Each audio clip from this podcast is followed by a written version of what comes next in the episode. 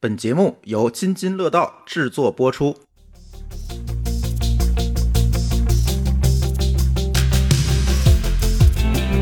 各位听友，大家好，这是科技乱炖。这期我们先聊聊苹果吧。其实就每逢苹果要发布的时候，尤其苹果手机要发布的时候，各种传闻就都来了，然后各种黑科技就都来了。其实呢，到发布会那天，大家就会知道，哎，这个似乎这个传闻就越来越离谱。今天这期节目我跟老高两个人录啊，某高老师因为出差了没在。对，嗯，那天听见一个传闻啊，说。iPhone 十三要支持卫星通信了，然后当天我看好几个跟卫星相关的股票就全涨了，哎，然后我就特别奇怪哈，这个为什么？我相信这些人是不是没用过卫星电话？老高，他可能都没见过。对，这这个，如果啊，就就咱这么说啊，如果这个苹果手机这个 iPhone 十三吧，咱就说，如果它能够支持。所谓的卫星通信的话，你知道他那手机得做多大吗？嗯，那就像九十年代的手机的样子了吧？就是不是九十年，就是大哥大那样子。呃，大砖头吧。啊，还不是那个后来那个 G C 八 G C 那样子，得是那个砖头那个样子。为什么呢？其实就是因为你想把一个能够跟近地卫星通信的电话做小双向，对，其实是非常难的，至少上百公里了吧。咱先不说多高多低，就是首先就像刚才老高说，它是个双向通信。对，你不仅能听到，你看现在咱的手机其实都有卫星通信功能，但是所谓的卫星通信功能其实是什么？是那个定位。嗯，因为你是单向的接收 GPS，你是单向的接收，但是一旦你要把消息发到卫星上，它所需要的功率其实是。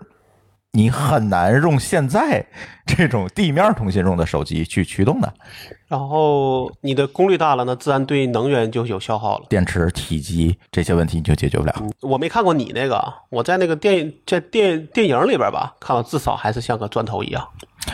对，而且那 那天我看完这条消息，大家都纷纷相信了嘛，然后我就突然想到一个问题，就是大家好像在电影里看到的。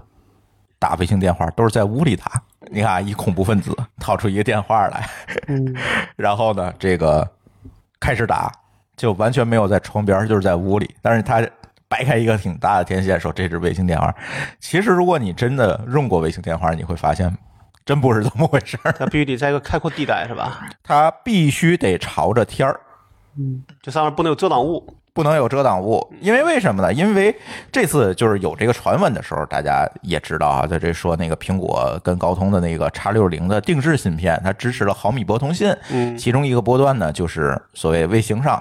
上行中的这个波段就是一个毫米波的波段，毫米波就意味着什么？波长越短，穿透力越弱嘛，对吧？所以你想跟卫星通信，先就我我之前用过两个卫星电话，一个是那个一星的，就是最早 被摩拉干黄的那个一星的电话，还有一个呢，就是后来就是我们现在常用那种商用的卫星电话。这两个卫星电话我都用过，你放心，这个你想打打得通，有信号，信号有格，你就必须得走到外面去。才有可能，而且还要找一会儿星哈，这个才有可能解决这个问题，你才能通信。在屋里打是不可能。那这样的话，其实就是大大的去限制了这个电话的应用范围。其实他说作为一个信号补充，但是你真的走到那个没有天儿的地儿、不露天儿的地儿，那就真的是不行的。还没说价钱呢，呃，对吧？价钱这个事儿，你关键不是这个手机多少钱，是这个通信成本。对啊。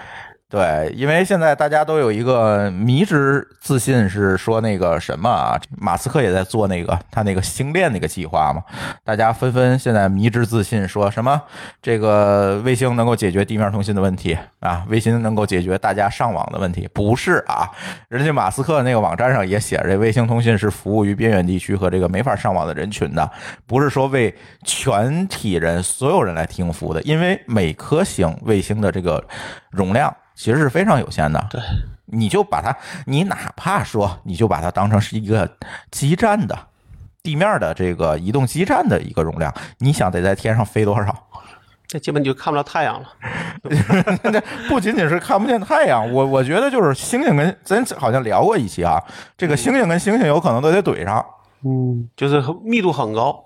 密度非常高，所以在这种情况下很难，它只能是作为一个地面通信的补充。对，就像我们地面上的无线网络其实是有线网络的补充一样，它的容量其实阶梯式的这个下降的，单个的容量你的可用性都是下降的，因为毕竟这个无线的频段能利用的效率就非常有限。呃有限了嘛？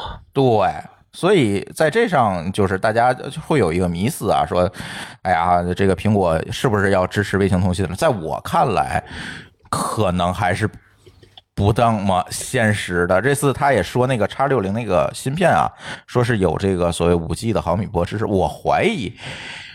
其实可能还是为了满足它地面通信的一些需求，比如说一些特殊的基站，像现呃 iPhone 十二的北美的版本其实已经支持了毫米波的频段，它那个天线的形状、外壳形状是不一样的，它有一个毫米波的天线，因为在北美的五 G 网络里是可以用到这个频段去做室内的通信的，就是在你就类似于路由器。嗯啊，在你可视的室内的这个距离或者可视的距离内，你可以做一个非常好的高高带高带宽的通信，它是解决这个问题。是不是这个这次高通给它定制的这个叉六零芯片，其实也是为了解决这个问题的，是也未可知的。但是支持卫星通讯，确实苹果的那个通信功率，包括 苹果自己地面通信的这个天线都没事儿翻车了，你 你再跟卫星通信，我觉得这事儿有点难，说实话。啊，我觉得咱还不如真的讨论讨论 iPhone 四三上市的时候到底有哪些不一样的地方。我觉得 iPhone 十三上市，你最期待啥功能？没期待，我你肯定都是换是吧？但是呃你你就觉得现在 iPhone 十二哪一点对你来讲还我现在最大的麻烦是我用的 UBNT 之后，我的那个我这个手机经常是百分之六十的这个信号强度。信号强度不够？那你看问题还是出在信号上是吧？对啊，但是就是我是觉得我我也什么招数都用了之后，就这个就改变不了，我就很奇怪，我就想知道说，比如换个 iPhone 十三，是不是会变好？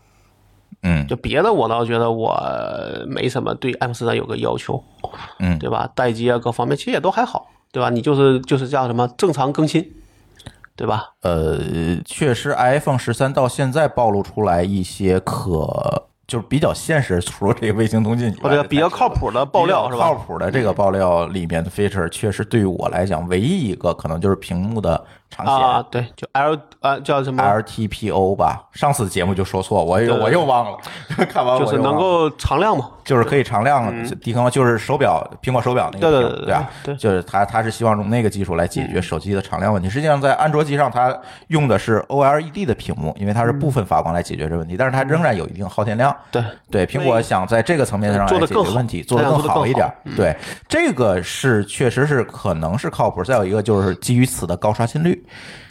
呃，一百二十赫兹，对，但是呢，其实我没有太体验过安卓机上的高刷新率，这个我承认啊。但是呢，我总觉得如果我不打游戏，是不是也差不多？你平时你平时用可能它是那啥的，它默认是还是六十，但是除除非一些特定的情况才是，啊因为特定情况因为我啊 iPad 有啊，我 iPad Pro 都它都是那个叫什么什么什么那叫什么来着？叫什么六猫叫六猫声吧？那啊个功能嗯应该就是一百二十赫兹的，哦，但它好像一我看的意思就是属于那种你觉得明显肉眼可见的区别吗？我没有任何感觉。啊、但是有很多人说用完了高刷的手机再用低刷的可能会有明显的感觉，就是回不来了。就是可能在某些场景，比如说你用个笔嗯用的时候，你可能用起来确实能感觉到那个刷新率高的时候。还有就是你说的这个，呃，嗯就跟就是就跟鼠标，你在一些特定场景的时候，你能明显知道说这个这个好鼠标跟坏鼠标的区别。啊，但如果你就是很正常的用，那可能就感觉不出来。对，所以我真的除了高刷，除了那个长显，但是这都是屏上的优化是吧？其他的特性，我就觉得可能还要等发布会再说。目前来讲，真的没有特别我能够期待的，就是个正常迭代，就是一个正常迭代，确实就是一个正常迭代。所以现在。可能我们播这个节目的时候，应该苹果的发布会在哪天就应该有消息了，说是下周二，对吧？今天是周日、周四，对，这期节目我不是周日发，反正就是周三发吧，差不多，反正前后脚。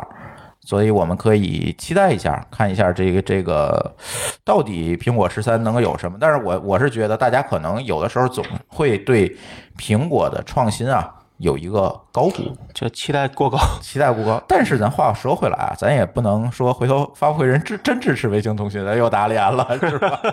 只觉得不太可能是吧？对，只是说在当下的技术和这个应用条件下，我们觉得，呃，可能需要再看。而但是其实我倒觉得，就是苹果这些年从 iPhone 这个第一代开始，一直到今天，其实有一些创新也是不容我们小觑的。嗯，对吧？比如说啊，当年它其实是第一个跟运营商绑定的厂商，紧密绑定的厂商。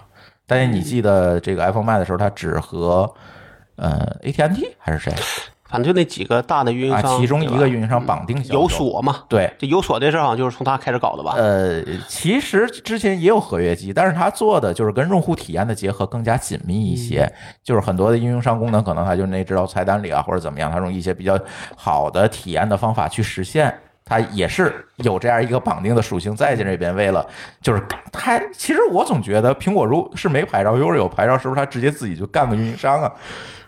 你看它信用卡都发了，在国外，但信用卡好像也没太去展开，还在美国对吧？呃，哎，日本有了吧？没注意啊有一些国家已经有了，就是金融相对来讲比较嗯可能相对松散一些的啊，对对，这些国家就已经有了。嗯，在国内，我觉得可能将来会发个联名卡之类，也不是没可能。跟某个某个银行，哎，但主要对他那个费率的事儿，可能他在国内搞不定，呃，对吧？就是像信用卡也是嘛，就是同样都是运通卡，你国内的权益跟国外权益其实也是不一样的嘛。但是可能就变，就像你说，可能就变成只是个联名卡了。啊，对，但是这个事儿怎么说呢？就是苹果总想说尽可能的多往上游或者多往下游伸一脚，嗯来提高用户体验。这其实它是它一直没变的这个思路。你看最近他又提到，就是在这个内购上。在应用商店的内购上，现在也出了新的政策。其实这也算一个妥协，嗯对就允许用户在第三方网页上去买这个充值啊等等像。说是限限定于某些 A P P，呃，对，它反正肯定是有一些限定条件，而苹果发这个公告的时候，它就明确的写着，就是我为什么要这个，之前为什么这么做，其实就是为了给用户一个一致的体验，一个比较安心的使用环境。这个事儿也没错儿，但是像我们有一期说这个苹果这个收费的这个问题，抽成这个问题，最近这一年其实也有一些改变，对中小开发者是有一些优惠的，主要是吧有有也也因为因为不满的人在变多，对，并不满人在说，但是他总是其实想把脚多伸出 半条腿，然后去侵入上下游商业行为这叫商业行为。从商业上有考虑，但是我相信他从体验上其实也有一定的考虑。但是具体怎么样，会不会可能深的多了就会引起反弹，对对吧？上下游厂商不满，甚至用户的不满；深的少了，可能又会变成安卓的那个比较散的那个就是不好。控，就会失控嘛。就会失控，所以这可能也是一个学问，所以在这上其实还蛮有意思的。等着最后的发布会吧。对，等发布会吧。而且这个卫星通讯这事儿，其实还让我开了一个脑洞，就是你看啊，他提供卫星通讯这事儿，我们发现其实不是这么靠谱。刚才说了这么多，嗯，但是如果他在手机里提供一个对讲机的这种无线电通信功能，会不会更有意思一点？个呃，咱不说单独的，好像摩托有有一款机器吧，很早的时候有过一个。实还有一些手机是有的，但是都不是主流的品牌。但是是不是在国内是有是有这个限制？呃，在任何国家都有限制，就是它有所谓的民用频段的限制，就是在这个频段里你才能用，然后限制发射功率，但是不是完全不能用。嗯，对，像小米儿那对讲机也是，就是所谓的免许可频率，所以它肯定是在这个频率里去做。所以在这种情况下，我觉得是不是，比如说咱离得非常近，可能就隔半堵墙、一堵墙，这时候其实也不需要手机本身的通信功能，对不对？或者是比如你们俩在山洞里没信号，但是在山洞里你们两个人还能互相通信，对不对？那这个就从我的觉得，这个场景有点儿有点单，还是有点单，就跟那个卫星通讯一样，有点有点单薄对，它这个场景还是不够。对，就没有理由说为了我这样然后在里边儿做一个去加这么一个东西对，，这还是要一个更通用的场景，对是吧？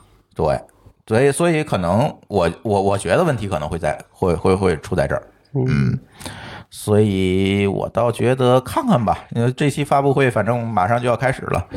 嗯，还有对算下来，如果按按预按预告的，就是按照那个传言说的，就半个月了，半个月不到。呃呃，按苹果每年的这个调性来讲，可能差不多。不然的话，因为苹果还有一个年年换新那个计划，如果它开晚了，那年年换新它就失效了那个权益。对对所以它肯定是要卡着九十月份，肯定是要发新机，就就大家期待一下吧。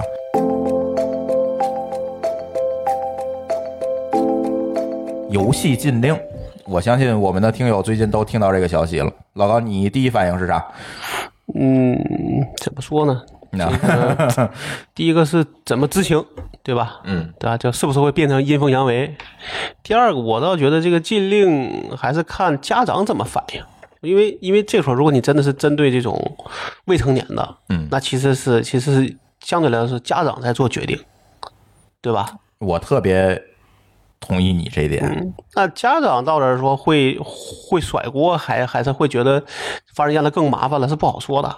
或者是就是这个就是，其实这件事最终是把游戏的意愿交给了家长，就是你自己有可能你将来现在当然没有提出强制的要求，比如将来强制必须每一次进游戏都要刷脸，嗯，这个时候你会发现这个权利是真正交还家长的，对吧？就是至少要刷一下家长的脸吧，对，是吧？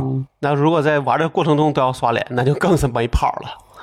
对，咱先说一下这个网游禁令是怎么回事儿啊？它要求所有的网络游戏企业仅可在周五、周六、周日和法定节假日每天的晚上八点到晚上九点向未成年人提供一个小时的服务，其他时间一律不得向未成年人提供服务。这是它这件事儿的核心哈。但这个里边，我觉得有一个例外，就比如说那种儿童游戏怎么界定？那也算啊，是那不是啊？那那这样的话就完了，那这个公公司全废了。就是你说类似摩尔庄园那种，呃，我倒不是说，比如说那种就那种益智类的小小，就比如说，但是肯定是面向低龄的啊玩的做的小游戏。嗯，就是说按照这个来去框的话，它也它也算吧？哦，比如说像那个小孩特别爱玩什么汤姆猫啊之类的啊，对啊，对啊，那你就这种算不算呢？这种这种说，那只能玩一个，那这个公司这这些公司就废了全得废了。嗯因为你原来说我可以随便玩，嗯，因为你按我们说的游戏，指的应该是那种成年人的游戏啊对，相就相对来说，对全年龄段的吧，对吧？但这种你说他完全就是给小孩玩的，当然不，当然不会玩。嗯，但如果你也变成说只有说周五、周六、周日吧，那你这个你的游戏时长一下就就可能可能不是腰斩，都得到脚趾头了。就剩脚趾头对了，不是切了脚趾头。对吧？你看我们家小孩就是有一段时间，当然可能还比较小的时候，那时候那时候就玩汤姆猫啊，就基本把那汤姆猫的所有的游戏都下了一个。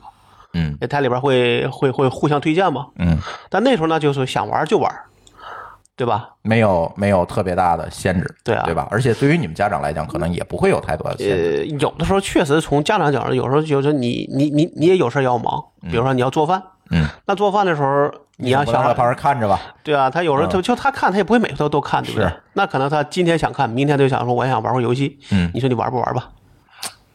对吧？这是个客观现实问题。对这个，你说这节这这期节目必须找这个老高有娃的这种人聊，是吧？对啊，有的时候就觉得确实是你你也累了，你不你不想，比如说他想跟你玩，你确实今天已经累了不行了，你说怎么办？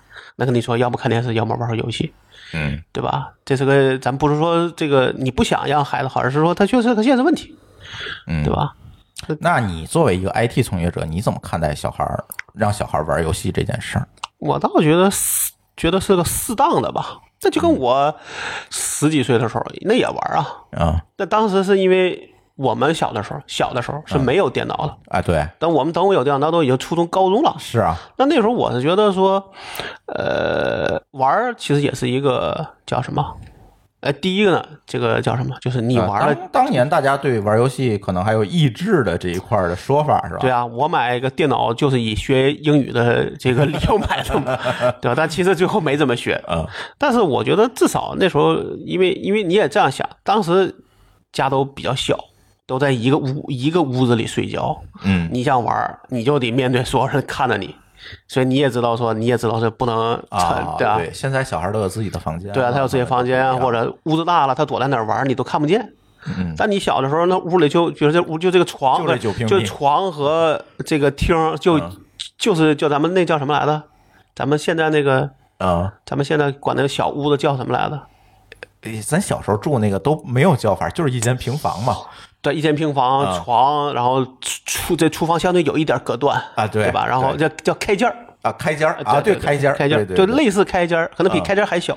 嗯，那时候，那你想说，我我就想说沉迷，就沉迷不下去。你跟谁沉迷呢？对啊，不是，那你就在别人眼睛下边看啊着玩儿，对呀那不可能，对吧？而且那时候家长相对来说，你可能会比较，就是就是你就是你可能怎么说，就是你比较，你你就至少在我们角度可能会比较听话，对吧啊？对，可能这个而且我觉得那个时候小朋友们也有更多娱乐的方法，就找同学玩啊。呃，这是一方面。当然那时候是你见了个新东西，你肯定会沉迷，也好奇对嗯会沉迷的。而且比如说今天玩个新游戏，明天玩个新游戏，对吧？而且一个游戏，比如说像我说这是卡卡关了，你就真的是哎，你下班玩过去哎，哎对你上课你也想对着但是从我个人的经历上讲，我基本上沉迷，所谓沉迷的时间啊，啊，第一肯定不如那种真沉迷的要那要重，第二也没有你。怎么判断？你你怎么界定这个什么叫真沉迷呢？刚才其实咱俩讨论过对就是真沉迷是属于说你真的是叫叫你你控制不住自己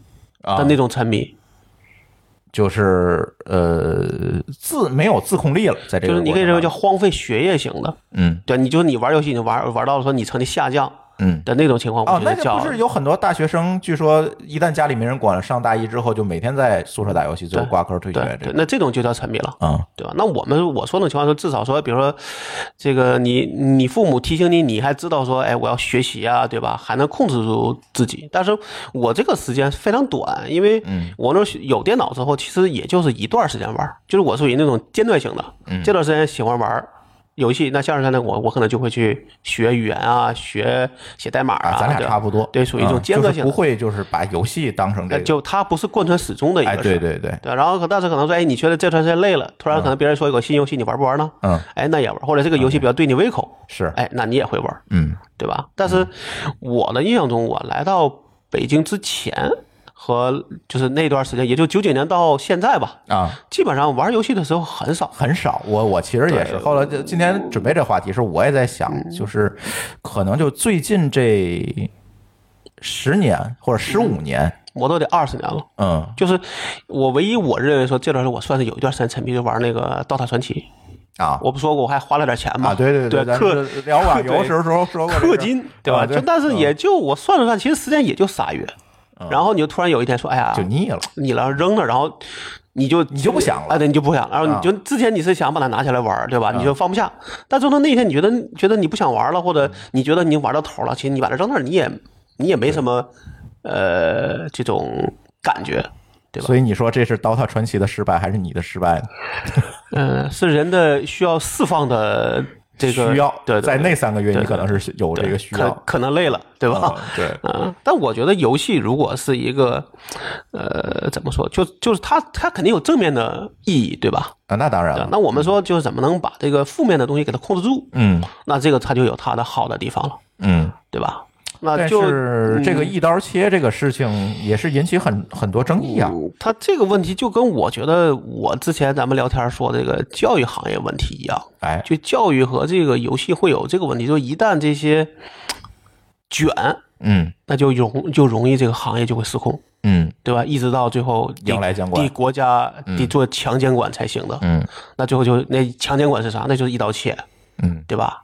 但是我觉得像腾讯，咱那天还特意看了一眼，嗯。那天晚还八月三十一号发的，嗯，九月一号开始我看它掉掉了一下，掉，然后又涨又涨了，又涨回去了。还反弹了。对，因为我也看他的财报里，所谓对未成年人的部分的收入，嗯。其实只占到可能百分之一二的样子。就可以忽略不计呃对了 对，就是这个影响，还不如刚才说的那种这种像汤猫这个类型的东西怎么办？啊。对，那个这真的是，其实但那个有个问题，那个他不需要注册账号，那你就没法监管啊，哦，对吧？他就没有注册账号账号的地儿，那是不是会强制要求他你必须要有这么一个？这个就就不知道细则是什么样子了。嗯，因为那个它基本都是广告模式，对，你明白吧？对那这种情况到底是个什么样的？还是说就这种也要把它算到所谓的呃网络游戏里边去？那这个就不知道细节了。对但那个但是如果真的把它列进，那那个公那公司肯定只剩脚趾头了。对吧？嗯啊，但是我是觉得说，我们家基本上游，戏对于玩游戏这事还相对还是相对放开的，嗯就是没只要你别说，就是说你都已经困得不行了，还要在那玩游戏，啊，那就有点沉迷了对，啊或者说，哎，我们就说，哎，你要玩行，那玩半个小时，啊对吧？这半个小时你想玩啥玩啥。而且小孩儿，毕竟我们家小孩还小，还不涉及到什么充值啊这些事儿，啊，还没到那岁数。对，对还不到说要注，就甚至玩的都不需要注册，嗯对吧？嗯但是由此我想起一个问题，就是刚才说一刀切这个事儿，就是在游戏行业里，这可不是第一次一刀切了多了，啊，对？吧？一刀切的东西多了，对，咱就说游戏这事儿，你嗯。呃，我印象最深的就是大概十五年或者二十年前，就是你刚来北京的时候，嗯。啊，其实出过一次这个禁令，就是严禁所，因为那阵儿的游戏机很多还是主机游戏呢，嗯。或者是游戏机，就是放在游戏厅的那个游戏机，嗯。禁止这些游戏机的进出口。对啊，啊。其实现在一直到今天哦，还是要稍微放开了点儿，稍微放开点儿，就是因为它可以有国行机，嗯，对吧？就所以国行机就等于放开了，啊，但是要受以前是国行机都不允许有的就，稍微放开了，对对吧？嗯，所以在这个当年那个一刀切，其实也带来了很多很多的问题，比如说像我们这一代人，很多其实是没有接触过主机游戏的，但其实是可以买那种水货，但是它的普及率、对对市场那肯定就会就不存在了嘛，就很麻烦嘛，就是整个把这个市场在那一年的时候，其实把在那一年的这一件事情，其实把这个整个的市场给消掉了，嗯不存在了。其实一直这十五年、二十年就是这样的一个状态。就是中国的游戏产业，为什么很多人说为什么中国人做不出好的游戏来？为什么这个中国没有这个好的游戏市场？其实就是当年种下的瓜，当年种下的种子，今天结的瓜。我觉得这个种子倒不一定那么那么去说，但我觉得确实，呃，但是这话题有那有点长啊。哎我是觉得中国的，如果按我们之前想的，中国的这种，包括我们，其实这生活相对来说是比较单调的。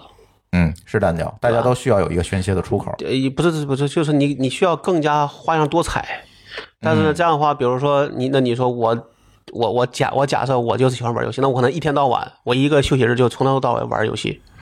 但可能比如像像像美国，他的时间可能会更加分对更加分散哎，比如他他他他今天去见朋友，明他明天去吃饭，后天去喝酒，对吧？他可能像去美国发现他们其实也挺单调的，说实话。主主要是人少，啊，对对吧？但我倒觉得说，就是反而比的是你创造力的问题。嗯就是你真的做游戏上比的是这个创造力的问题，啊，对，但是呢，最后发现又又变成那个问题了，就因为很多公司他就觉得我没创造，那我就抄，那抄的时候就会劣币驱逐良币，啊，对。这这是我最近一直在说的这个话。现在对游戏很多都是 copy 出 China 的，很多呀。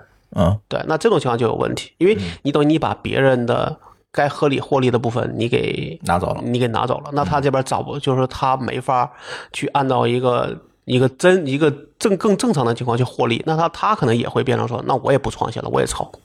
而且游戏这个行业，我们又说到这个禁令，其实很有意思，就是游戏这个行业又受到一个影响，就是比如说某些国内的公司抄一个国外，咱不点名了，其实这种例子太多了，抄一个国外游戏，它是合法的抄，因为国外的游戏进不来。对，就是等于有个保护了嘛。对，其实是在保护之下的抄。对，就是如果说你不能通过假设从这个利益角度上去鼓励大家，就大家去创新，那大家一定是说我如果说我不创新就能挣钱，那大家肯定会走这种最短路径了，对吧？是，那这种时候你会说，好像是这个总的和这个叫什么因果关系，但有时候这个是一个互为因果的，就是而且跟其他的领域其实都是怎么说都密切相关，是，对吧？就像我说我们现在从事这个事儿，那其实现在就很明显，对吧？你的知识产权保护啊，对大家对这个规这个游戏规则的遵这个遵守啊，对，这都是事儿，而不仅仅只是在这个，如果说你把游戏当做一个文一个文化创意行业的话，那也是很明显的靠创意挣钱的。对，当然游戏特别典型对。，那那为什么说，比如现在不流行单机游戏了？嗯，就因为保护的不利，大家只好去做有做网络游戏了，因为你网络游戏不好盗版呐、对，对吧？这是我好像来北京之前，大家就已经有这个念这个，你突然发现说，哎，网络游戏哦能够避免盗版，说大家都去做网络游戏，但是网络这样就有问题了，你会因为你能控制，所以你就会拼命氪金，啊，对，对吧？嗯，嗯，对。这嗯，因为我记我记得第一个网络游戏是那个万王之王还是什么的，那就反正就是那一波的，就是一波，对大家突然意识到会有然后然后但是后来又有史玉柱干这个事免费玩游戏，对，然后氪金，呃付呃付钱买道具，对对吧？说这种事儿就是大家，当然我不说只是中国啊，你嗯看国外有些大的公司，它也这个问题，它也是一堆氪金的玩法，是但是我觉得相对来说，可能人就我不能说咱们咱们说。国外月亮圆，但确实可能人家的能就是能够看到东西很多，对吧？或者能玩的东西很多，你你选择多，你有一堆氪金，但还有一堆不氪金的。对就哪怕说，比如我那个朋友高道勇做的那个那个就那种那种独立游戏，嗯，里边有一堆这种个人玩个就个人开发者做的，嗯那人家也有很多。但公你看国内的个人开发者有多少？很少，对吧也现在慢慢的也有对，也有知道，对，这嗯就说白了，我觉得这也可能也是各个方面都在往上走。是对吧而且生态也更健全，可能现在个人开发者不用从底层往上再去摞一个游戏出来了，很多工具包引擎对对都能给你解决。那这个时候反而是你的所谓大家付费你的付费意愿，你的这个大家互相遵守规则的一个呃这个怎么说程度。程度对，就是如果我能这样赚挣到钱，我才愿意去更好的去做一个更好的游戏来让大家玩，对吧？对，就是怎么形成一个良性的市对对场竞争。对，这个才是一个最大的问题。那从这个角度上讲，我觉得你也不能说这个主机游戏没有了啊、它就怎么样？那因为你想，那台湾呢？嗯香港呢？嗯，那边台湾和香港主机游戏其实一直没有断啊。但是他那边的做游戏的公司有多少个？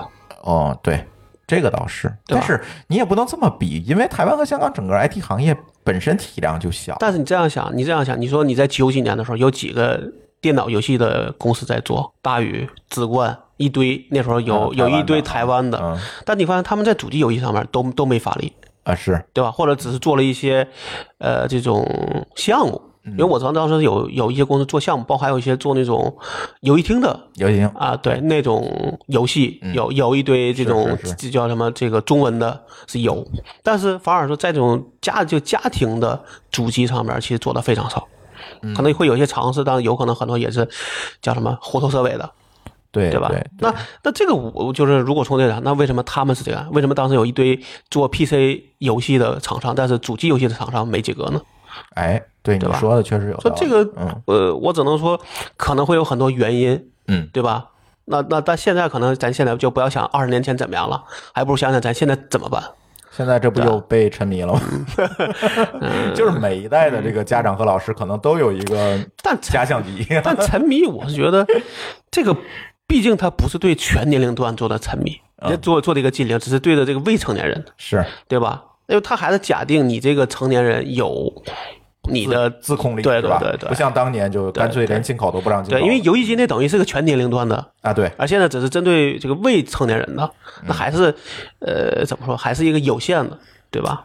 对。嗯但是当年可能成年人也不打游戏，那时候还有啊，你像那种什么红白机啊，这多多少少还是有，只是普及率没那么高。而且现在有手机啊，对吧？你说游戏机，只是当年可能玩游戏都是拿游戏机玩，对，拿电脑玩，但现在手机也能玩。所以从游戏设备上讲，对吧？能玩游戏的设备上，其实比那时候要多得多得多。对，对吧？嗯，那这时候反而说你的基础有了，那但你能不能做出一个好游戏，能不能做成爆款，反而是你的本事，嗯，对吧？对，那这时候就咱再说说到那时候，我们那时候就发现说，你在很早，我不知道你知道，就那个网际快车我知道。那个作者就说过，他说我这个大家都哎他不就是沉迷于游戏说呃断打更的吗？打那个魔兽吧，啊，对啊，对，嗯，他当时我记得那个文章，我当时就是看了之后，我觉得触动很大。就他的意思就是说，我当时他说他那个软件定价二十五人民币，嗯然后呢，发现他挣的钱很很少，他就去问人，问人呢，他就说，他说你，他觉得你这软件贵，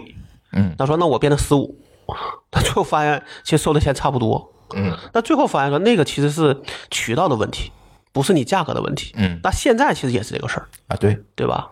那现在就是说你的设备多了，但是你的跟你竞争的公司也多了，嗯对吧？你你你原来是用户少，好做的人也少，现在用户多了，那但是做的人也也多了。对，那这个时候你怎么样你自己能够立足？怎么能让里边做出一个，呃，有就是说这个能吸引人的嗯游戏，然后能有竞争力的哎，对啊对对，这个我觉得才是最核心。就所有的公司面临的问题都是这个。你无论做什么样的工作，说你这个能不能在这里边立住足，都是因为你有一款产品，而且是至少受很一些人拥戴，对对吧？或者一些人觉得这东西哎还不错了，你才能活得下去。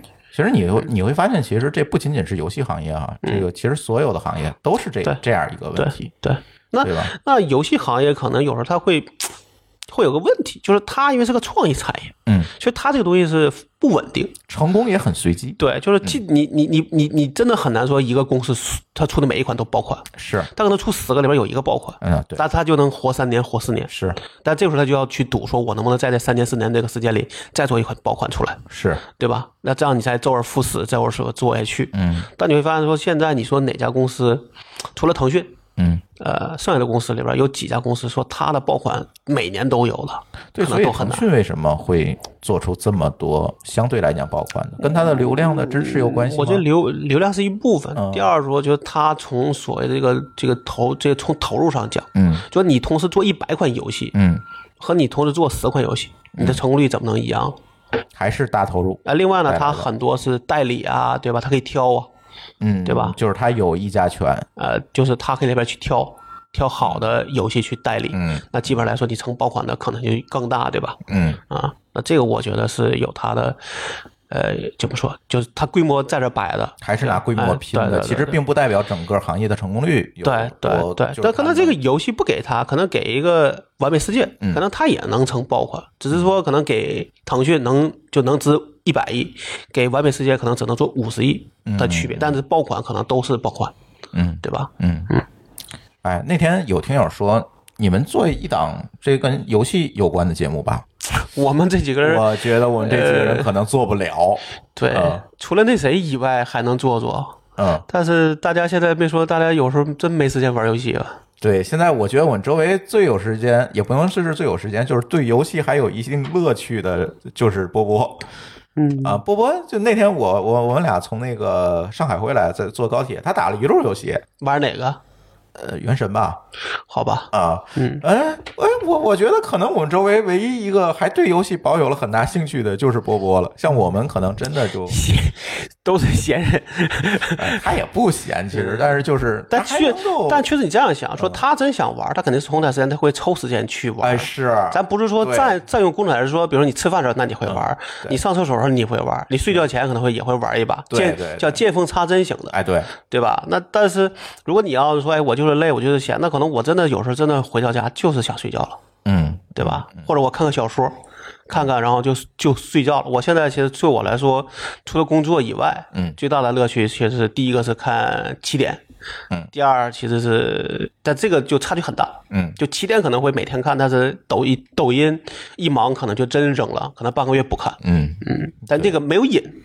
对，但起点有时候哎，你会觉得我那个没看完哎，我要续，对，我知道 想知道这个他这个文章，就他这个小说写到哪儿去了，对吧？对，所以有时候真是有人听我说你，哎，你们做做做个什么什么主题，我觉得这个量力而行，是吧？对我我们聊不动的，真的不能干这事儿。除必非我能找着一个真的这个行业的主播，对让他 hold 一档节目，那是可以的，是吧？对，但我倒是我原来的一个一个一个那个会多上的一个网友，原来是在那电子游戏软件是编辑，啊，他现在也还在这个还在这个行业里对，还在游戏公司啊，那很那但问题是在于说第一，他九九六 哎呀，哎，这这个国务院明确那个禁止九九六了啊，也人家是隐性九九六，嗯行，好吧？所以说就是有时候跟他吃个饭，一年能吃到一回饭，嗯这就算是见到活人了。所以行业内人也很忙，对他也很忙，就是你让他抽出时间去分享，而且他自己，他这个行业，他有时候他懒了，而且万一你哪你哪句话说多了，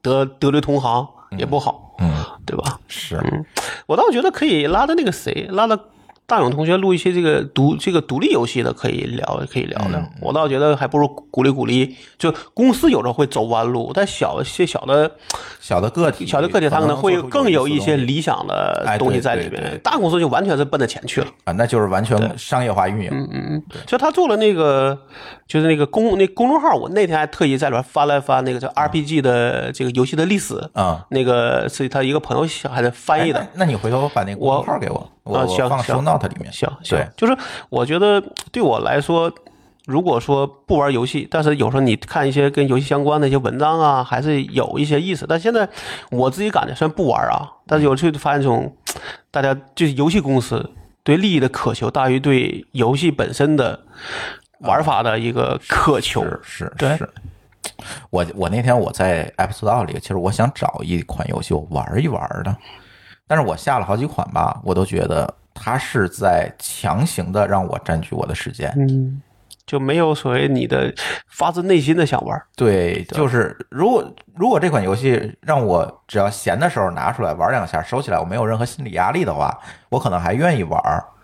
但是他现在好多都是定时定点的，说你必须隔多长时间上来干完成什么任务嗯啊，都是这种。他要在不停的占用，他为提高召回率嘛，嗯他不停的让你让你回来干这个干那个，回来啊收收产品，收收东西，就就类似于这种吧。这个就变很多这个就变成压力了。所以为所以为什么我愿意看起点？嗯因为你发文章，我可以攒的，我可以花一个小时俩或者一天两天把它看完。嗯但是你就是我，如果有时间，我愿意追追更；我没有时间，我可以可以怎么说？可以攒着一块儿看。对，他没有压力，他不会说你今天不看，你明天就看不见了。啊是。呃，好吧，嗯对吧？这就比较随心。对，你看我打王者荣耀反而没有什么压力，反正就是一局，打完我就关了，我不会让我回去再干什么。我我老婆应该玩玩两年了，虽然水可能水平不一定好啊，嗯但至少她是像我说，就是她真的是，就至少是她至少在里边儿她觉得有乐趣嗯，啊。对，挺有意思的。反正我觉得游戏行业我们真的没有太大太高的资格去聊这件事情，但是往往有的时候我们在整个的互联网行业里看到这些事情，套到游戏行业上可能也生效。比如说这种都是创造的都是卷都是，卷的问题。对，现在其实各个行业，有时候大伙儿说内卷这个词都用俗了，但是往往它为什么俗呢？是因为可能大家真的都很卷，它才会因为变得俗。因为他觉得说我可以通过九九六，通过零零七，然后能把东西做好，我能够我能够领先别人。嗯，那这样的话就有这个问题了，是对吧？创业产业其实很大时候还是靠想法，靠想法。你的零零七九，六只是在实现，嗯，对吧？对，所以不知道，我是觉得整个的游戏禁令下来，我总觉得谁是下一个会沉迷的东西呢？被定义会沉迷的东西呢？是抖音吗？是快手吗？还是一些别的什么东西？那那些已经被了青少年模式，呃，青青少年模式式好像是有时间要求的吧？呃是有内容和时间都有要都有求吧？应该是都有对这个我没没试过，我从来没有点进过，但是每次打开它都会。我跟你说，有有有，我老婆那天不知道可能摁错了啊，她把有一个 iPad 上那个王者荣耀的账号弄成了青少年模式呃，就弄成了儿，好像叫呃叫儿童模式，啊然后一天只能玩俩小时，啊，现在就只能一个小时。然然然后他想往想把那个脱离那个模式，就怎么着都找不回来。哦，就你你只要进去了，你就回不来了，我天，那好然后得还小心点，不要手。最后只能再开个账号了。啊好在我们家 iPad 多，哎呀，不知道，就是你看最近这个游戏的事情啊，这个双减的这个事情，双减我们可能会单独聊啊，皮马时代会单独聊。总觉得给我一个感觉，就是现在行政指令干预商业行为的这种，虽然我们关起门来可以讲，哎，这个事儿确实卷的太厉害才会管，但是这种管到底它的救济途径在哪儿？我说你管的不对，我去哪儿申诉？我去哪儿维护我的利益？你想，你想双减这个事情就非常典型。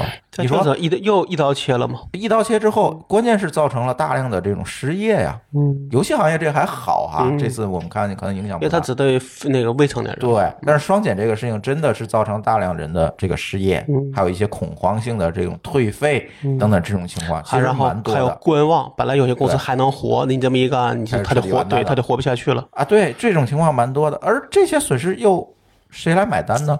当年他们做教育的时候，咱别管他是为了挣钱还是为了什么，政策可是允许的。你突然有一天没有经过任何的法定程序发了一条通知，然后这事儿就这么干这事，儿就废了。这就跟法律一样嘛。那你的权限是来自哪儿的？嗯，但我倒觉得说，你也不能说双减这事儿是突如就突然一棒子出来，嗯对实际上是前面有一堆的有铺垫的。对铺垫，嗯，那自己没把这事情想明白，说白了让我就在有的人就觉得这是你新闻联播看少了，你的你的政治敏感度不够。呃，但是如果我每天都要看靠着看新闻联播才去揣测政策，这不也是个问题吗？但这个事儿我也只能是说，除非你要想说做的就完全是一个，呃，就是你可能要真的是要挑对行业才行。但是你怎么挑呢？这个解释权不在你啊。对，但是你比如说，我们现在也有这个问题，我们东西到底会不会被所谓的定义这定义成这个呃，就是就是，如果你被定义成一个需要被监管的，嗯，我这不也很难受？是啊，对吧？对呀，所以大家都在担心啊，就市场的不确定性，大家的恐慌，最近这一两个月都是来自于这边啊。你一个行政指令就把我定义成非法了，就给我归那个扫黄打非办管了，然后可能一一个所谓的缓冲余地都没有。对啊，嗯，那这些损失由谁来买单呢？难道只能由大家买单吗？我们现在就等于是社会买单了吗？对吧？或者是从业者买单了吗？对，行业买单了。然后里边就各种公司幺蛾子就都有了，对吧？不给赔偿，不给，对啊，对吧？然后甚至跑路，甚至有一个老外跑啊，还是还有个老外跑路了。上海那个公司啊，是个啊，对，有个老外股东，老外说突然哪一天那人就没了，后来发现他已经回了回了英国了啊。对我看到那个新闻，完剩下所有的人都傻了。对啊啊，所以这也是一个问题啊！现在谁也不知道自己是不是下一个。嗯，那我倒觉得有些行业你如果没那么卷，其实我倒觉得这是问是问题是啥？是所谓的你的自律机制没有，就行业自律没有。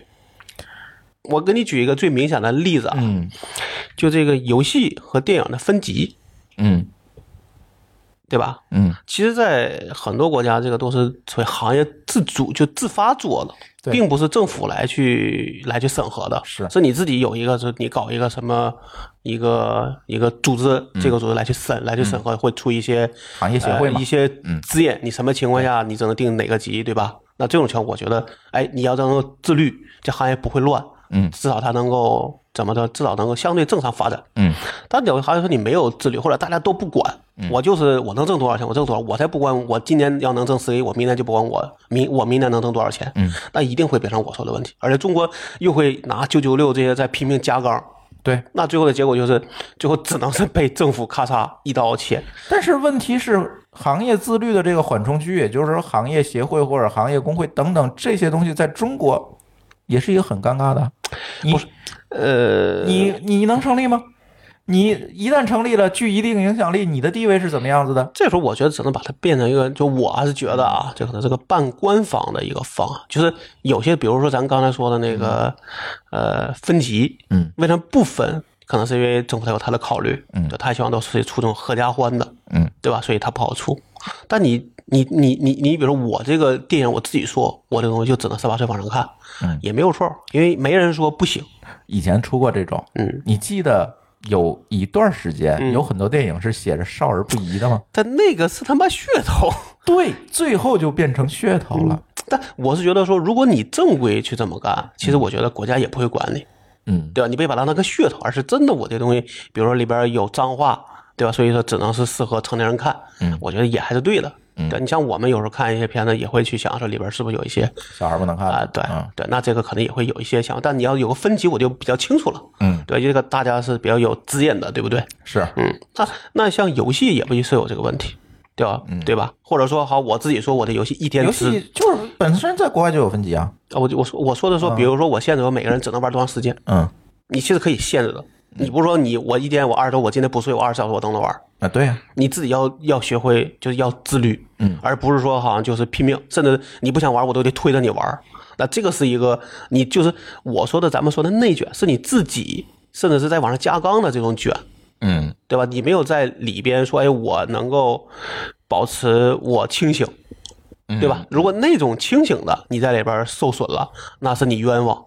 但我是觉得现在看你很多公司真的你你的意思就是都不是很冤。对都就相对来说都不冤。嗯嗯，是，不知道，反正最近一段时间跟朋友聊，朋友们，我们周围的这些朋友们，可能对这个嗯行政指令干预市场这个确情况，它确实是个问。题，对。对，但是我觉得，呃，可能也就这几个，比如说教育、房产，还有医疗，嗯还有什么来着？谁知道呢？关键就是这句话，是谁知道呢？第二，下一个是谁，谁也不知道啊。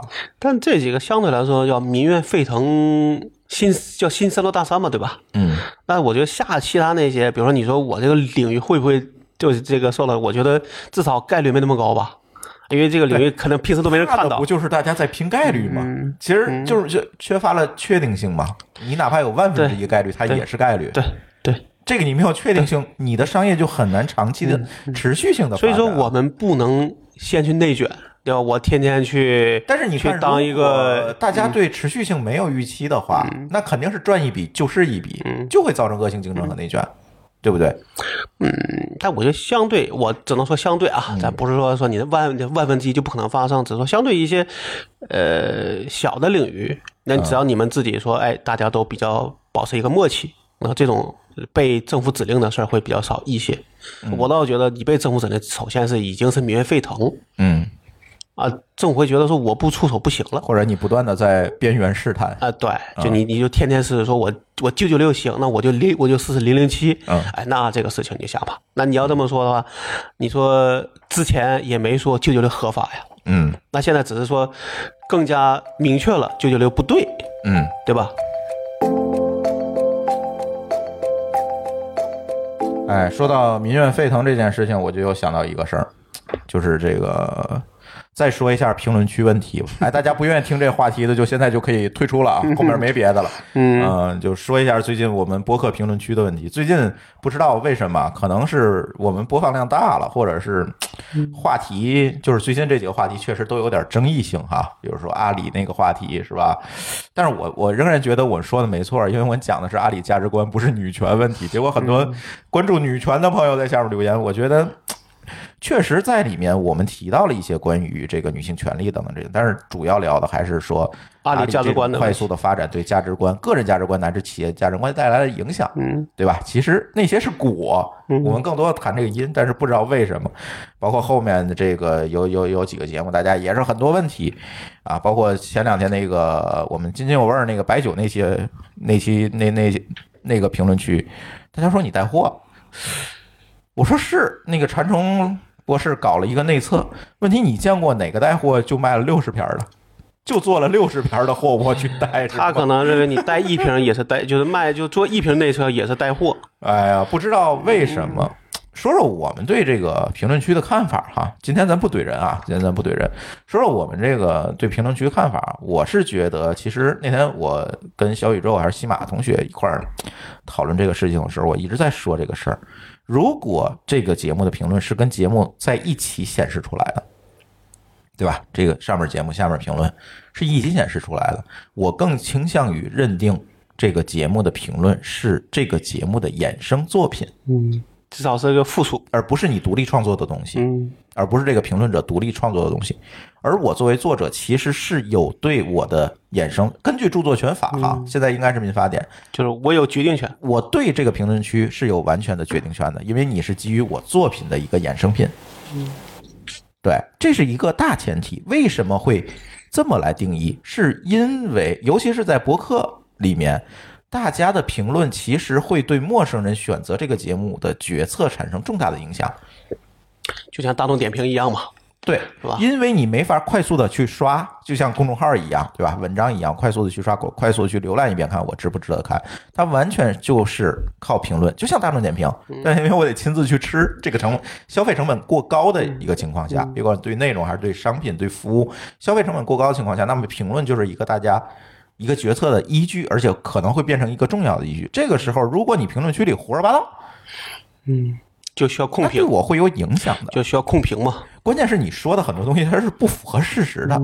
你如果符合事实，我觉得是这样，就是如果你跟我理性的是吧，跟我讨论这个事儿，就事论事儿，其实我对这事儿还是蛮期待的，因为每个人都有知识盲区，我们这些主播也不例外，对，有的是盲区，就是经常被听众们揪出错来，我觉得我也很开心。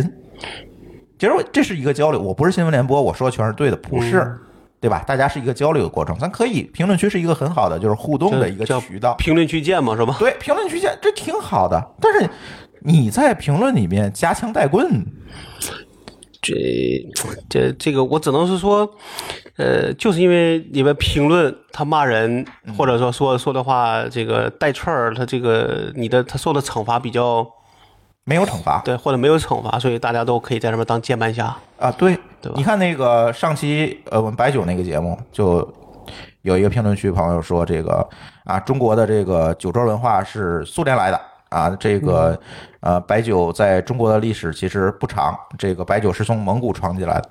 我觉得这些话题呢，我听了就不对。啊咱先不说对不对，我觉得这是可以讨论的。嗯，对吧？你怎么认为？我怎么认为？从苏联传过来的，还是中国自古以来的？这个我们都可以考，或者是文化融合的结果，都是有可能。这没有定论的，对不对？他可能是看了袁腾飞的视频，袁腾飞最近在说这个事儿，是吗？对他可能认为那就是对的了，对我他他可能那个袁腾飞的信任的权重比我高，对，对我只能这么说。那在这种情况，我觉得这事儿可以讨论，嗯，但是最后一句我就不开心了，而且我们所有人都不开心了。他最后一句来一个，我们是在糟蹋祖宗。我，嗯我说，首先啊，对，我有没有糟蹋祖宗这事儿，不能用白酒去评论。嗯，第二个，你这话说的是不是有点过了。就这么说？如果你当面跟人家这么说这句话，人家会不会揍你？如果你觉得人家会揍你，也不说揍，就可就可能会回，就是会以同样的那国骂可能就上了，那肯定会升级，对对吧？对，或者大家立马这个气氛就变成那个不友好的一个方啊一个一个方式了。所以这句话，如果你在线下面对面的时候你说不出来，你就不要在评论区里跟我说。就你要想到，这你就是一个在面对面的跟人家讨论的一个方式。最起码在津津乐道的评论区里面，这这个吧我我我只能说说我自己的一个经历啊，那我不是说这个骂不骂人，而是说大家如果说真的想让别人认真讨论，你至少要在你写这个评论的时候要认真写，对对吧？至少要有一个你得让好人重视，看到你对，要的交流的就就或者就对你的你的真诚在哪里，嗯，而不是说上来就问，对吧？然后你也不过脑子，嗯，然后那你让别人去认真去回，那这个也不大可能。我准备一个节目可能要花，我现在算过，我准备一个节目大概要花两人日的时间，最少像乱炖这种节目两人日的时间，嗯你发一条评论十五秒，嗯，你觉得这个贡献对等不对等？就或者说就是你这么想，这可能可能大概率就没人理，对吧？也不会有人回复你，对，对吧？嗯嗯，那这种我觉得我在有，就因为我我看公众号的时候，有时候也会看评论嘛。对有的评论觉得你就哎，全写的好，就你就选想去点个赞。嗯，但有的评论真的是我就需要有一个像知乎的那个这个对，对吧？就像就不想再看了，这种人就是真的对对，啊就真的是觉得他说的话就是 就是不靠谱。嗯，所以我觉得就是别的平台啊，我已经不抱希望了嗯。啊，什么苹果啊，这个呃国内的这些平台，因为有的平台啊，用户相对来讲比较下沉，嗯，他在那儿胡说八道，我可能也就一删了之了，就我根本就不跟他论，就不想回了，我就连回我就不知道怎么回那话。但是不想费脑子回。啊，对我们没有必要在上面花时间。但是在小宇宙呢，有的时候我们还愿意去。其实我们现在唯一跟听友沟通，一个是公众号下面，一个可能就是小宇宙下面，就是可能我们还会说愿意跟大家去讨论，嗯，围绕节目去讨论一件事，包括在听友群里，愿意大家去讨论这件事情，把节目做一个延展。其实我们是希望这样，但是往往这种夹枪带棍的这种评论，真的让大家感觉到非常非常的不适。不仅我们的主播不适，我相信旁观者也会非常不适。这就是一个一个一个从众心理，对吧？对对吧？大家希望，比如说我看的关注的公众号都是跟我一个样子的嗯人去看，而不是说除了我以外都是一帮坏人。是那我也可能也会退，也会退群。首先，它可能影响的倒不是我们节目，可能影，因为我们节目在小宇宙播放量其实不是最高的，对。那首先影响的可能是小宇宙，对吧？它的社区氛围可能会受到影响，对，就这个就是个破窗理论嘛。就破窗。他在这儿骂了人，然后没有任何惩罚，那跑到别人他也还是会骂人。，对，当然小宇宙同学也跟我说过，你是看到的是你我让你看到的，其实发出来就被我们删了更多。那这个那只能说是靠多就多重方式来去对待。是，对吧？你可能看到他只是把那些明显骂人嗯的删掉了，但那些暗暗地里包成坏的呢？就是跟我那天我我说了我就是我这两年唯一拉黑的那个人啊是一样的，就是他这个你跟他说了之后，你发现这人他就是。就是他也不骂人，但是他就是在跟你在这儿，就是就是就是我们都，啊，我觉得那就是坏了，他不是蠢，因为我已经把该解释的都给他解释清楚了，那最后他还在问你问题，是不是你什么有罪推定？我就不想再跟他聊，再跟他在那儿在朋友圈里再说这些话了，对，对吧？嗯，就是这样。你看，你朋友圈可能还好，还能拉黑。就是小宇宙，其实我很谨慎的给大家禁言。就是我我那天我回复这位朋友，就是说我们糟蹋祖宗这位朋友，我说你先想想你的这个话，如果在现实当中面对面说出来，对方会是什么反应？嗯你先冷静冷静，我先给你禁言。但是呢，我现在控制的一个呢，就是我如果给你禁言了，肯定我会找时间再给你放出来，嗯，我不会就永久只是一个有只是让你冷静冷静，嗯，对吧？就不要不要当上回了。对，而且我也希望说，我也相信每一个给我们评论的同学都是善意，但是问题是这个表达方式，你是不是先过过脑子？现在他那个不是实名制的是吧？嗯，后台实名嘛，啊，嗯，但反正你因为我的微信号，我的微信就是我的名我的名字，嗯，所以一般我我去留言或评论，我都会比较谨慎，嗯，因为等于比你，因为他有名，他有名字嘛，对我这个也是我的习惯。如果这个人的名名字就是 ID 看上去就是实名，我可能会更加认真的对待他，对。因为你是用你的，真名我可以认为你是用你的真实面目。那，一般来说，就好像你在大庭广众上用一个真名去讲话，你也肯定不会瞎讲，对吧？对啊，对，嗯，主关键是。别管用不用真名，别人知道你真名。那时候在大庭广众下面对面的讲话来讲，相信大家都会受到物理攻击，对 对吧？至少会扔个鞋呀、扔个瓶子的了，是吧？你说你在网络上，我觉得别的平台还是那句话，别的平台就算了，小宇宙这样这些平台上，我觉得真的 还是那句话，就是刚才咱聊游戏的这这个问题，咱别评论区也卷，好不好？嗯，就不要脑子一热就怎么说就就写一些你你你，比如说过一天你也会看到也觉得不合适的话，是，对吧？你何必呢？嗯。而且你说你的那些指控，我觉得很多指控啊，不是这光是这一期，很多期下面对我们的指控，我觉得有的可能确实是我说不对，我及时道歉，就是这个事儿我说错了，我要更正。但是呢，绝大多数就是发泄情绪，就是毫无事实依据的发泄情绪，戾气嘛，戾气太重，对，戾气太重，所以我那天我们几个主播商量一下，我们决定就是该拉黑的拉黑，该删除删除。但是如果我给你拉黑或者禁言，我一定会告诉你，在回复里面告诉你一个理由。嗯就表示我们也是有所谓的规矩的，我们是有规矩的，而不是这个叫什么靠情绪来去做事儿。而且其实我们的听友我知道，很多人是沉默的大多数。你看咱听友群，是是，沉默大部分一定是十多个群了。其实大家说话呢，其实往往也不是说特别多。他加个群可能就想知道你节目，别回头哪天停更了，我想知道什么原因。其其实没有别的那个，大家没有别的想法。很多人就是默默的把这个节目听完，因为每期你像小宇宙，咱现在订阅。两万多了吧，但是在其他平台订阅会更多。其实这个数量不小，但是呢，往往这里就会有一个破窗效应，就是因为现在小宇宙的评论似乎就变成了一个大家绕不过去的一个事儿。小宇宙允许不写评论吗？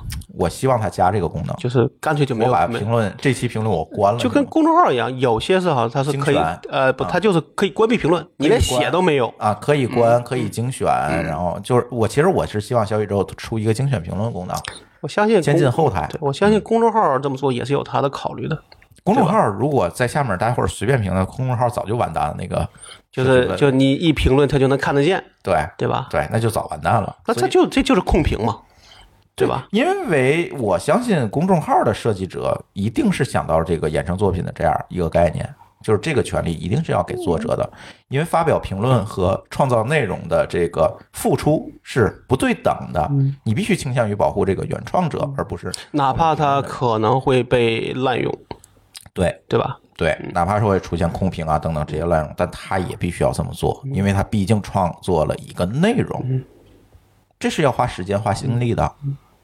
那确实啊，就这就跟我那时候说的话，就是你哪你哪怕因为这个人他写了一个评论，你跟他认真回复了五分钟，嗯但实际上你一天算下来，咱就假设说八小时，你你的八小时能拆成多了个五分钟？对，你这一天说不用有有一百个人跟你回复，你这一天就甭干别的了我什。么都不用干了。对啊，对啊，所以说你一旦说你一旦面对了大量的人需要去做这种沟通回复，你就要想想你要跟什么样的人做这样的事儿是最有效、最有效率的。对那一定会挑里边相对呃比较理智的，嗯，对吧？然后或者说至少有有有所谓的我们的商业价值的，是的你会去找这样的人去跟他沟通，或或者多做交流，对吧？是那这个是我觉得毕毕竟，呃，是一个就是一个路径选择问题了。一个是大家都是会有这个问题。对，一个是真诚的问题，嗯对吧？我希望我们的节目足够真诚，我也希望我们的给我们评论的这些朋友们也足够的真诚。对，就是你真的想评论，那最好是抱着一个呃真诚态度。对，那真诚态度里边愿意交流的一个态度。肯定不包括你在糟蹋祖宗这个 这个话，对不对呀对这个你这么写还不如不写这个。对，对，就像你说的，说前面看了多好，你再加这话，就味道就变了。是，嗯，对你前面其实他不加那个最最后一句，如果他不写，我相信我们都会给他一个非常好的一个讨论。或者就是不会回复，对吧？你这么写，我不回复，我就表我我也不表示你说的对，对吧？这也算是一个态度。是是是，还是那句话，我们说不一定全对，而且大家也不用期待我们打脸。无所谓啊，对，因为所有东西都是在快速发展的，我不怕打脸。我们这个事儿其实不止一次在咱节目里提到过，我们从来不怕打脸。对，对也不能保证每个人的知识都能干，只是我们尽量，对，对吧？至少我们在做功课的时候，确实可能这事儿是没就没想到，或或者想错了，是那打脸就打脸呗。对你说一个成年人还怕打脸吗？对啊，现在就是很多人说阿里那事儿反转了，我其实这期咱没聊哈，嗯嗯，呃，因为某个老师不在，就是其实还挺挺想聊聊的，就是说阿里那事儿反转等等，我觉得别急，嗯，对吧？因为还没有下一步。其实还没有下一步，就是这件事情，我们可能搭配着一期乱炖，再搭配着一期专门聊女性节目，一起告诉大家我们的态度是在哪里。这哎，太那个那个评论区还难看，对，那个评论区还难看，我我就现在我已经就是已经给那天我我其实我在里面已经回复了，我说这个评论区已经让我有生理不适了，嗯，啊，就就我不知道但这个事儿确实，就你也不能因为有有有人说脏话，就就把那大多数都给扔了，对吧？哎，对啊，毕竟沉默的大多数。对啊，对吧对啊，我又不可能说 我不更小宇宙了，你别管，那也不可能，对吧？咱只能说尽咱尽量，对吧？我们认真做节目，大家就你们也认真听，对，对？在那里边能学到东西，能讨论对最好，不能讨论的咱也不勉强咱就就也别非得留言，也留言也没有讲，啊。对，是吧？啊有时有讲，但是有讲时候可以多但留言。但是你为了讲留言的，肯定不会说脏话，呃，对吧？哎对，不然我不跟你讲，对对啊，对，而且其实作为我们来讲，我们津津乐道可能还有一点不太一样的，就是大家可能都知道，我们的主播和嘉宾绝大多数其实都不是全职的为这个节目服务，大家都有自己的工作啊，都有自己的事情，而且我这也是我们刻意的一个选择，因为我们觉得在各个专业领域内深耕的人才有一个持续表达和输出的前提条件，所以呢，这些主播和嘉宾基本都是无偿的为我们服务，对吧？你像丽丽也好，馋虫也好，对吧？C 哥，然后张军等等，他们都不是说专业的主播，不是说我给他发工资的。老高不一样啊，老高是我们股东，这不一样。但是但从从录这个节目上也不是，其实也不是为了对。对拿我给你钱，你给我来录，不是这样。对，所以在这种情况，大家都是一个无偿的表达，对吧？可能通过或者是说这个表达，就就是从所谓的这个都是个精神层面的一个回哎，一个回报，精神层面的，他他可能通过表达，他得到了一些正反馈，或者通过表达对他的这个自己的事业有一定帮助，我觉得这都是意外惊喜，对吧？但是这种情况下，我肯定，如果一旦出现争论，在座的各位听友，你们想想，我会首先站在谁一边儿？我肯定会站在主播和嘉宾一边儿。这个事儿你们不用分儿不过，我一定会这么干。是是，就这就跟那天咱们讨这个讨论话一样嘛，就是如果一个主播任何特色也没有，你也不会听啊。对呀、那大大家可能咱咱也不是说咱们为了个性而个性，嗯，对吧？但是你就想说，我们做的只是一个正常的一个反应和正常的一个行为，嗯，可能我们也有缺点，嗯但肯定我们也有自己的一个呃这个这个特节点。目的特点，对对那从就从人到节目都是这个问题。那可能比如说，呃，这个这个某某一个主播对这种质疑，可能就会反应比较激烈，哎，对吧？那这个我觉得也是他的特点。他觉得如果他觉得他在这个领域里他足够专业，那肯定他不愿意听到呃相反的意见。或者是可以相反，但是还是那句话，你得说出理由和论据来，对对，而不是一个简单从别人看了一个文章的一个标题，你就过来来去来去当一个宝来去献，是吧？啊，对，你看一袁腾飞视嗯。频说这个九州文化苏联传进来了。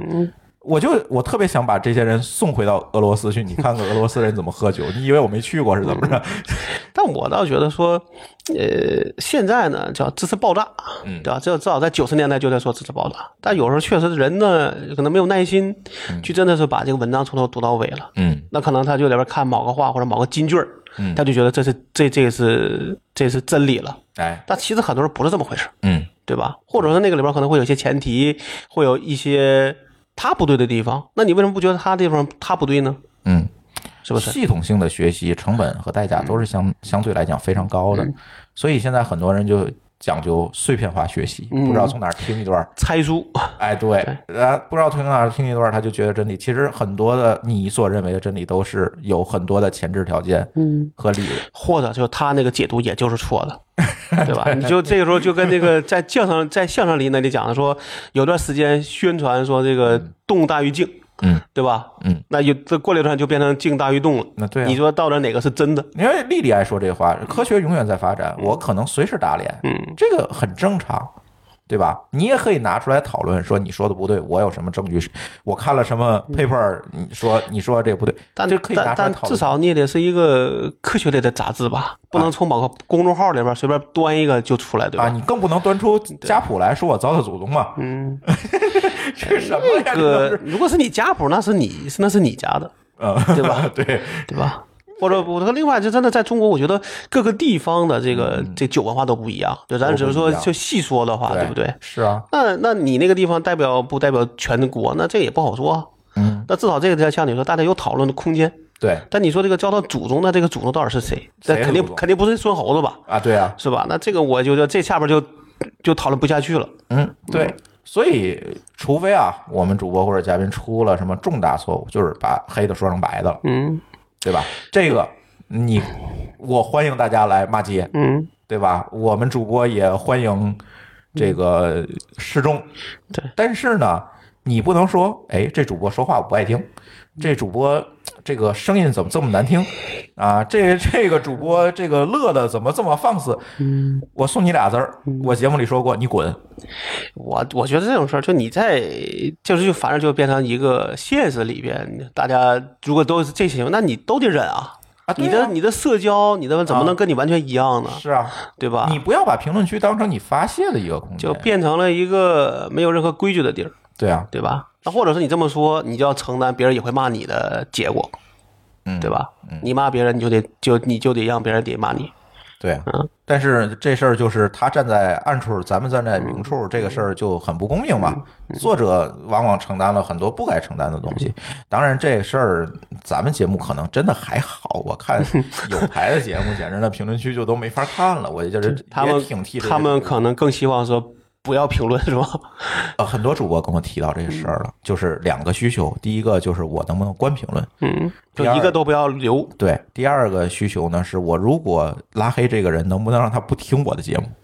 就是就跟那个滴滴一样，嗯。对吧？拉黑之后，你们俩就谁也接不到谁的单了。哎，对啊，哎，这是最好的，对吧？当然了，其实这个只是一个态度，因为播客你知道，在 A 平台听不了，在 B 平台还能听。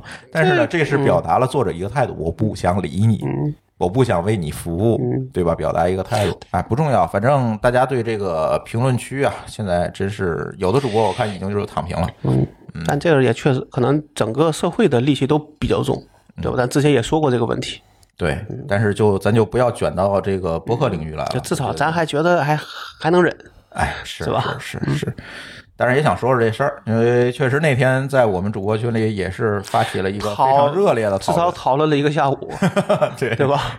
其实，哎，怎么说呢？我就是大家也有各有各的观点，各有各？的观点，可能有些人就相对理想化一些，嗯但真的说，你比如说他这种理想化放到刚才我们说那个场景下，比如说一百个人跟你说话，嗯，里边有好的有坏的，你的时间有限，那你理谁？嗯，那这个时候你会发现你的选择一定是会提高效率对对一对对一或者就是你就至少你不会去跟那个说说的不好听的人去说话，对，对吧？是，嗯，行吧，那这就是我们今天乱炖的所有内容。今天这个某个老师没在啊，所以很多话题给他留着，等 等下期再留再聊。而下期我估计可能会聊聊苹果发布会啊，等等这个。那就是十五号之后了，对，苹果发一个是苹果发布就会，默认吧，默认十五号之后，对，可能后面还有一个小鹏的发布会。